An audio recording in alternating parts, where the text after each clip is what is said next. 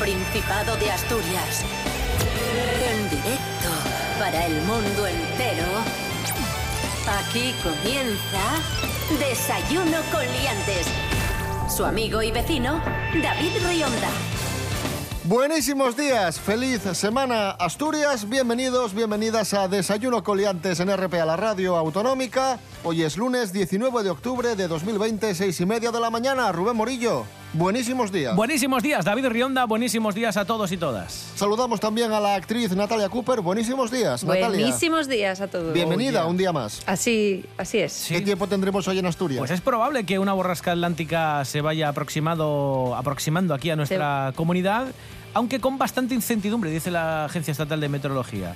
Va a aumentar la inestabilidad y se va a mantener durante todo el día. Temperaturas, y esto es la clave, suben un poco, 8 las mínimas y 25 las máximas. Cuidado, ¿eh? Ojo, bien, ojo. bien. Un nuevo verano del caos. Está bien. ¿Quieres dejar el móvil que estás en un programa en directo? Voy, es que... Pero ya, ya dejo, ya dejo de ver eh, noticias esperanzadoras para escuchar lo que me tengas que decir, David Rionda. Desayuno con liantes, ay, lere, lere, lere. Desayuno con liantes, ay, lere, lere, lere. Desayuno con liantes, ay, lere, lere, lere. Desayuno con liantes, ay, lere, lere, lere.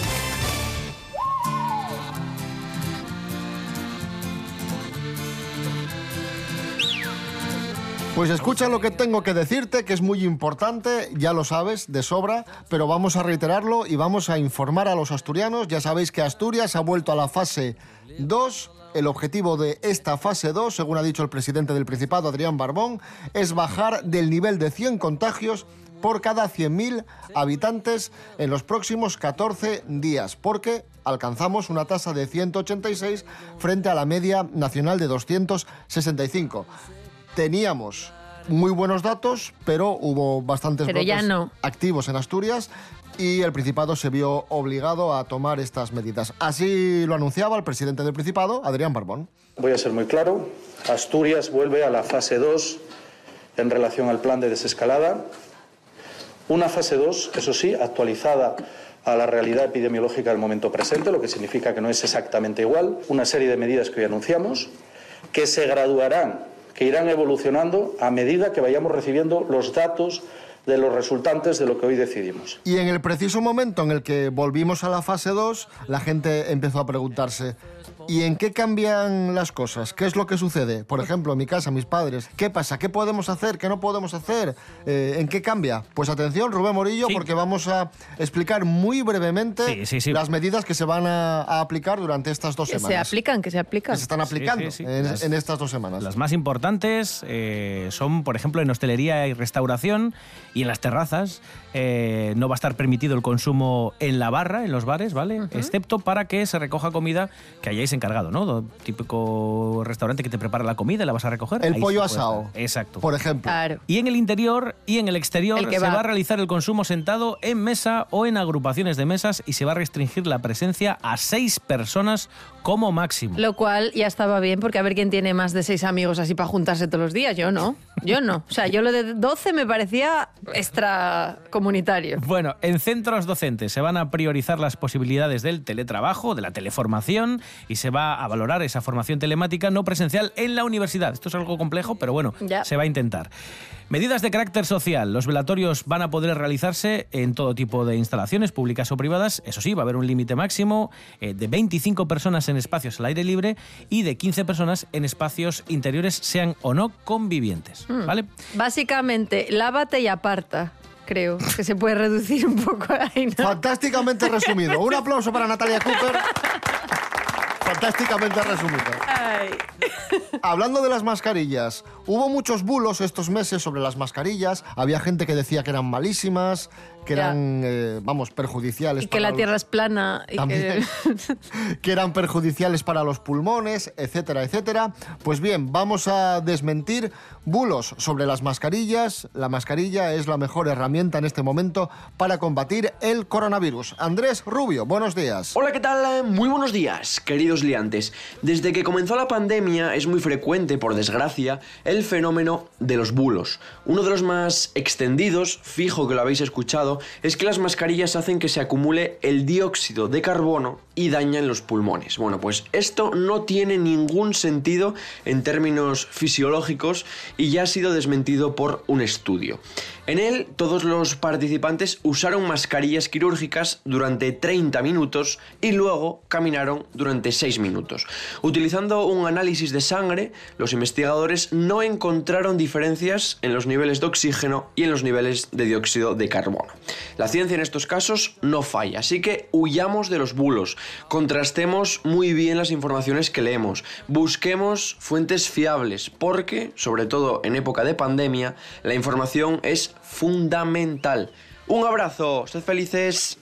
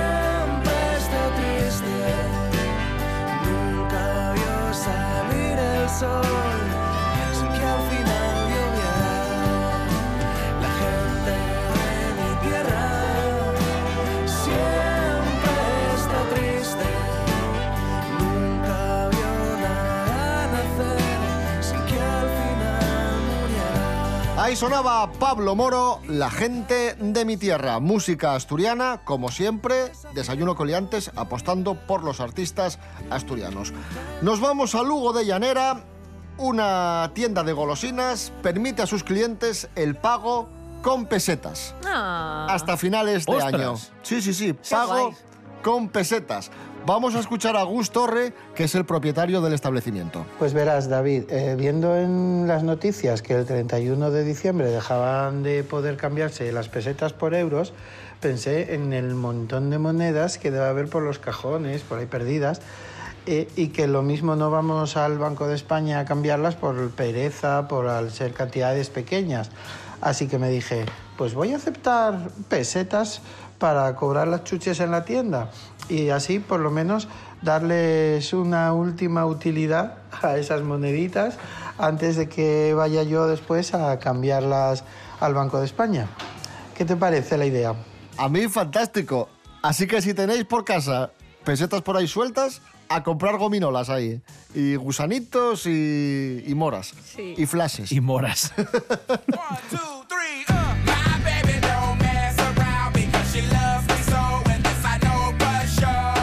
Seguimos hablando de golosinas. Madrid ya Qué tiene, guay. ya tiene, o mejor dicho, tendrá muy pronto su primer museo del dulce y las golosinas. Atención, Rubén Morillo, cuéntanos. Sí, estará compuesto por nueve salas temáticas, desde las palmeras de algodón de azúcar a una cueva de luces, un laboratorio de helados, una maravilla, un bosque de caramelos, un cohete de videojuegos. bueno, en A fin, ver, Willy Wonka, cosas. pero se va a poder comer ahí, porque si no es una mierda. de Va a haber exposiciones interactivas y van a transformar Que sí, que sí. conceptos y sueños en espacios para que tú puedas ir allí, oler, tocar, probar, que esto es lo que te mola a Es ti. como la casa de. Hansel y Gretel. Y es que ir a un museo de gominolas y no se puede comer, vaya tortura. vas a poder incluso crear, y va a haber una tienda, evidentemente, donde los visitantes van a poder tomar desde un batido a un gofre con figuritas, en fin.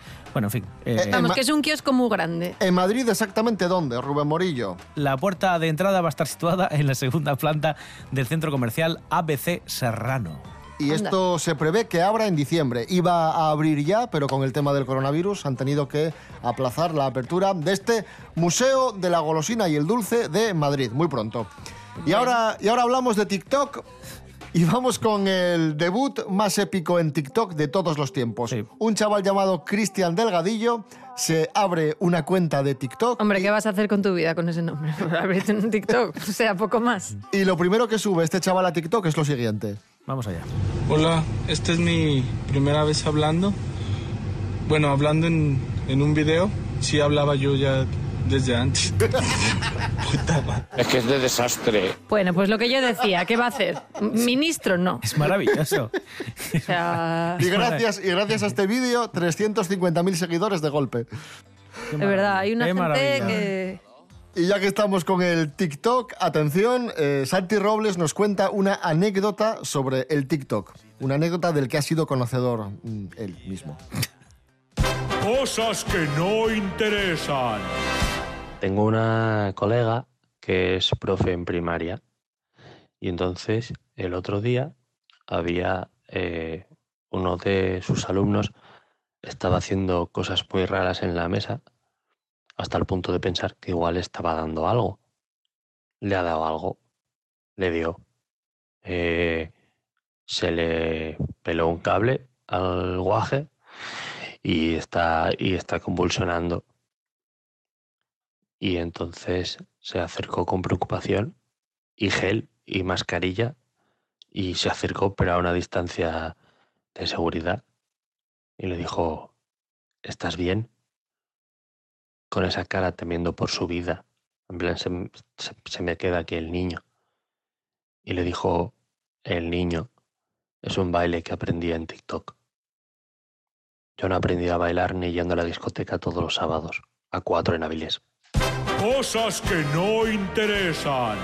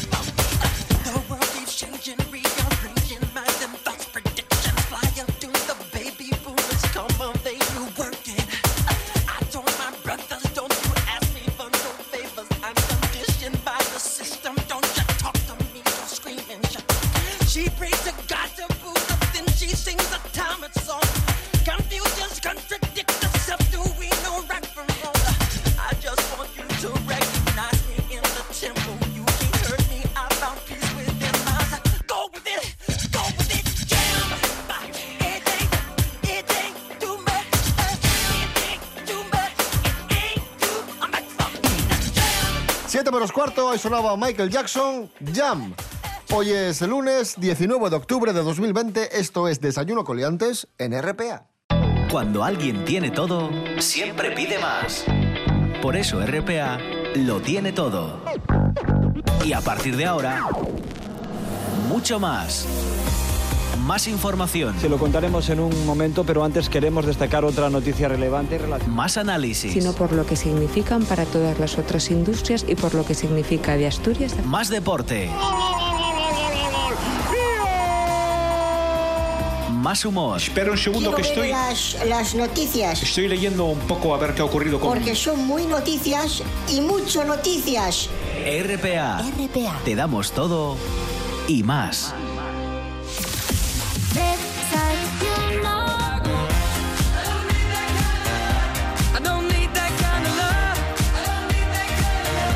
Vamos con noticias de famosos y vamos a hablar de Albert Solá. Esto me encanta. Diréis, ¿quién es Albert Solá? Sí, por favor. Bueno, pues te voy a contar.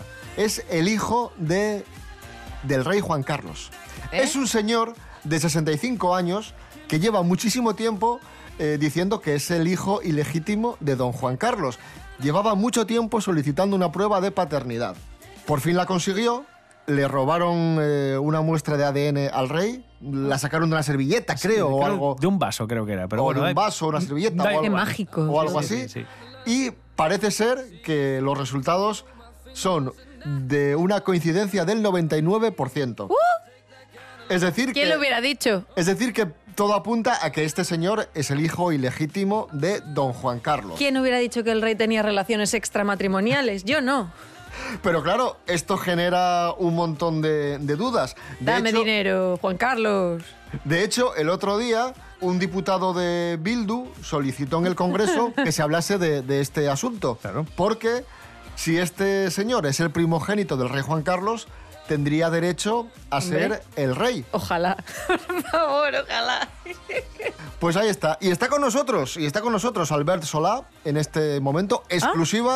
El supuesto hijo del rey, según la prueba de ADN, todo apunta que podría ser hijo del rey. Albert Como, como M. Raj- M. Rajoy, ¿no? Que igual... Todo, todo apunta. Eh, Albert, buenos días. Hola, ¿qué tal? Buenos días. Albert, ¿en qué momento comenzaste a sospechar que podrías, que podías ser el hijo de, de don Juan Carlos? No, cuando empecé a ver los discursos que da su majestad, yo, yo hacía lo mismo en el salón, explicaba ciertas cosas y cambiaba, giraba la cabeza para, para buscar otro plano, hacía resúmenes de cómo había ido el año y lo explicaba a mi familia. Y luego empecé a tener pues dolores de cadera, ¿eh? como Ah. que me la quería operar. Sí, con así. motricidad regular, seguramente. con muletas, me Ya. empezaban a gustar las cosas de oro. Imagínate, Albert. Las filigranas. así. Te decía la gente que en las monedas que si eras tú. Cosas así, ¿no? Albert, imagínate que en este momento eh, don Juan Carlos está escuchando Desayuno con Liantes, que todo podría ser. ¿Qué mensaje le quieres enviar? ¿Qué le dirías desde aquí a tu, El diario tu- de Rionda se llama. a tu supuesto padre? Papá, eh, me debes la paga desde 1983. no sé. Va- vamos a ver si... ¿eh? ¿Te gustaría ser rey? Bueno, la verdad es que lo he estado pensando, ¿eh? porque por un lado sí, porque es, es muy prestoso, muy gustoso, ¿eh? pues tener un cierto estatus, Pero tú eres catalán. pero luego hay que hacer cosas. sí, Porque te llamas Albert Solá. Eso ya no me gusta tanto. A mí lo de hacer cosas y trabajar no... ¿Cómo que no si eres catalán? Los pero- catalanes hacen cosas. Lo dice pues- M. Rajoy. ¿Eh? eres catalán. Claro. Sí, bueno, soy catalán. Pues eso, los catalanes hacen cosas. Madre mía, imagínate un rey catalán, Albert I. Por eso, por eso. O sea, le dan pampurrio a la mitad de Castilla. Ojo, ojo. Albert Sola, gracias. De nada.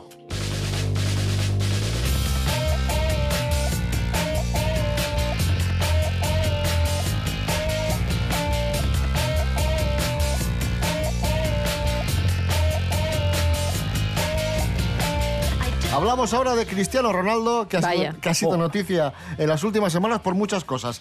Ha dado positivo en coronavirus, ya lo sabéis, y han asaltado su mansión. Han entrado a robar, Vaya por Dios. pero tampoco fue para tanto. No Pa- sé por qué le roban a él y no a mí si tenemos mansiones parecidas. No lo entiendo. Jorge Aldeitu, buenos días. Muy buenas liantes. Hoy os voy a contar una cosa que le ha pasado a Cristiano Ronaldo que la verdad que me llama muchísimo la atención. Han entrado a robar a su mansión que está en Funchal, en Madeira, y lo que se han llevado los ladrones como botín es una camiseta firmada por él. Mira que seguro que tiene la casa llena de cosas y encontrarían muchísimas cosas por allí, pero al final solo se han llevado una camiseta firmada. Al parecer, según dicen, podría ser un conocido de la familia y por eso la policía está investigando. Es bastante curioso que simplemente se lleven eso, la verdad que tiene que ser algún fan, un gran fan de pero bueno, llegar a esos extremos de llegar a su casa, eh, robar y llevarse una camiseta firmada es, bueno, un suceso casi paranormal. A ver en qué acaba la historia, porque sí que es allanamiento de morada, es un susto para la familia y no pueden estar seguros sabiendo que cualquiera se puede colar en su casa. Pero el botín de los ladrones sin duda es muy sorprendente. A ver qué pasa con todo esto. Un saludo, liantes.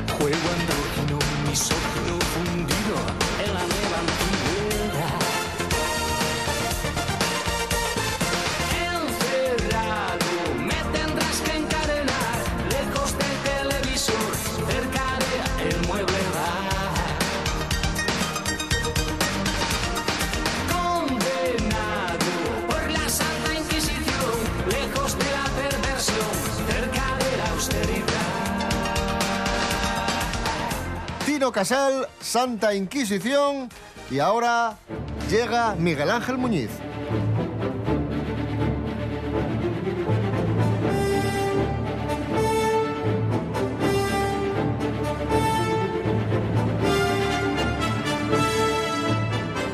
Recordamos películas olvidadas y maltratadas con Miguel Ángel Muñiz, aquí en la sección Celuloide Maltratado.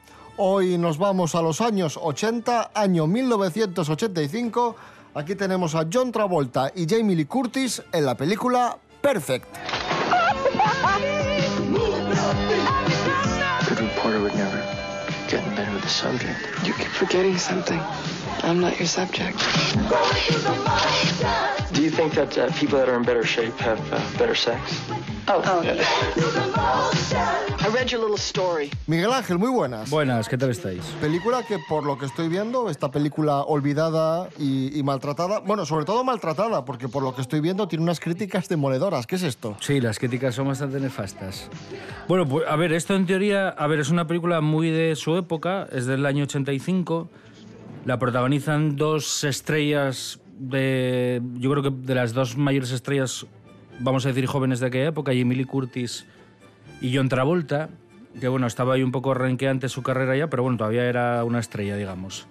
Y bueno, esto es una cosa curiosa porque bueno, es de estas cosas que surgen a partir de artículos de periódicos, ¿no? Como muchas pelis así de la actualidad del momento. Esto es un artículo, una serie de artículos de la revista Rolling Stone sobre un poco cómo los 80 va cambiando el ocio y las formas de relacionarse de la gente joven. Y de alguna forma como los gimnasios van desplazando a los, a los clubs como centros, digamos, de, de- de reuniones de jóvenes y de ligoteo, un poco, ¿no? De relaciones sociales.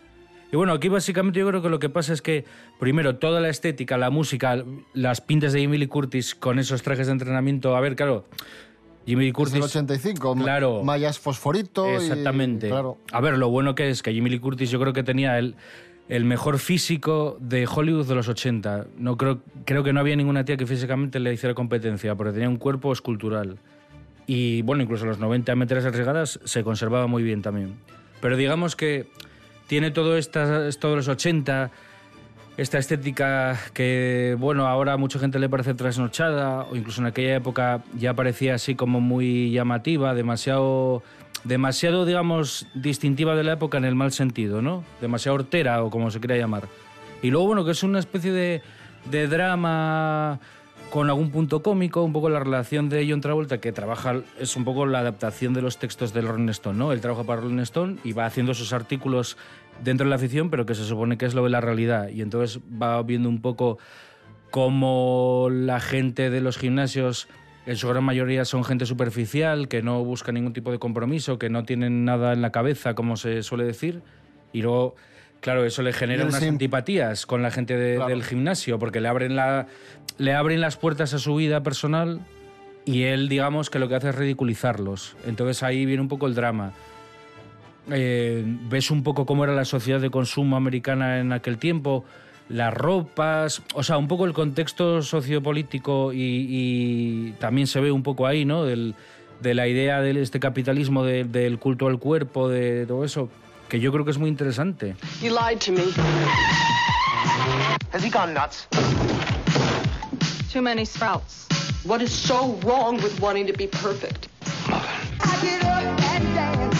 Perfect, 1985, celuloide maltratado de Miguel Ángel Muñiz. Gracias, Miguel Ángel. Hasta la próxima.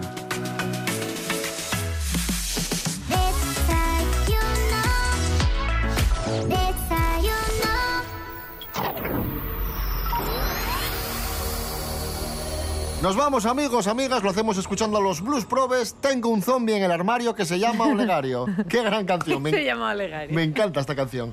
Mañana más, sí, mejor. Recordad que estamos en redes sociales, Instagram, Facebook, desayunocoliantes.com, rtpa.es, Radio a la Carta y Radio Player. Rubén Morillo. David Rionda. Buen lunes y hasta mañana. Igualmente, hasta mañana. Natalia Cooper, gracias. Joder, siempre. A mí es par con palabras siempre. Pues nada, gracias, David. Que Rionda. tengas un buen lunes. Gracias. A que queda bien, ¿eh? Gracias y ya, así. Te parecerá bonito. Oye, ¿yo de quién puedo ser hija? Igual soy hija de alguien. ¿De Gary Cooper? Eh, Pues igual. Saliendo del antiguo por primera vez lo vi. Un tipo desaliñado de aspecto no muy feliz. Como era muy tarde yo muy cuco me fijé. Caminaba un poco obtuso, arrastraba mucho un pie. Con mirada extraviada sin saber bien qué le pasa Se me ablanda el corazón. Y lo llevo pa' mi casa. Tengo un zombie llama Olegario.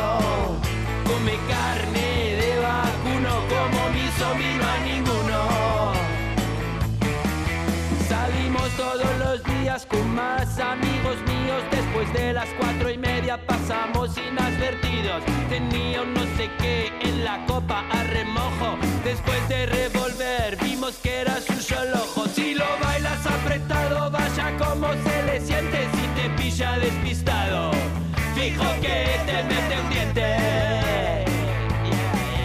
Tengo un zombie en el armario que se llama Olegario. Come carne de vacuno como mi zombie no hay ninguno. A la hora de ducharse me pido ser el primero. Olegario deja carne y me tupe el sumidero. A ver si se echa novia que le cambie la corazón bien.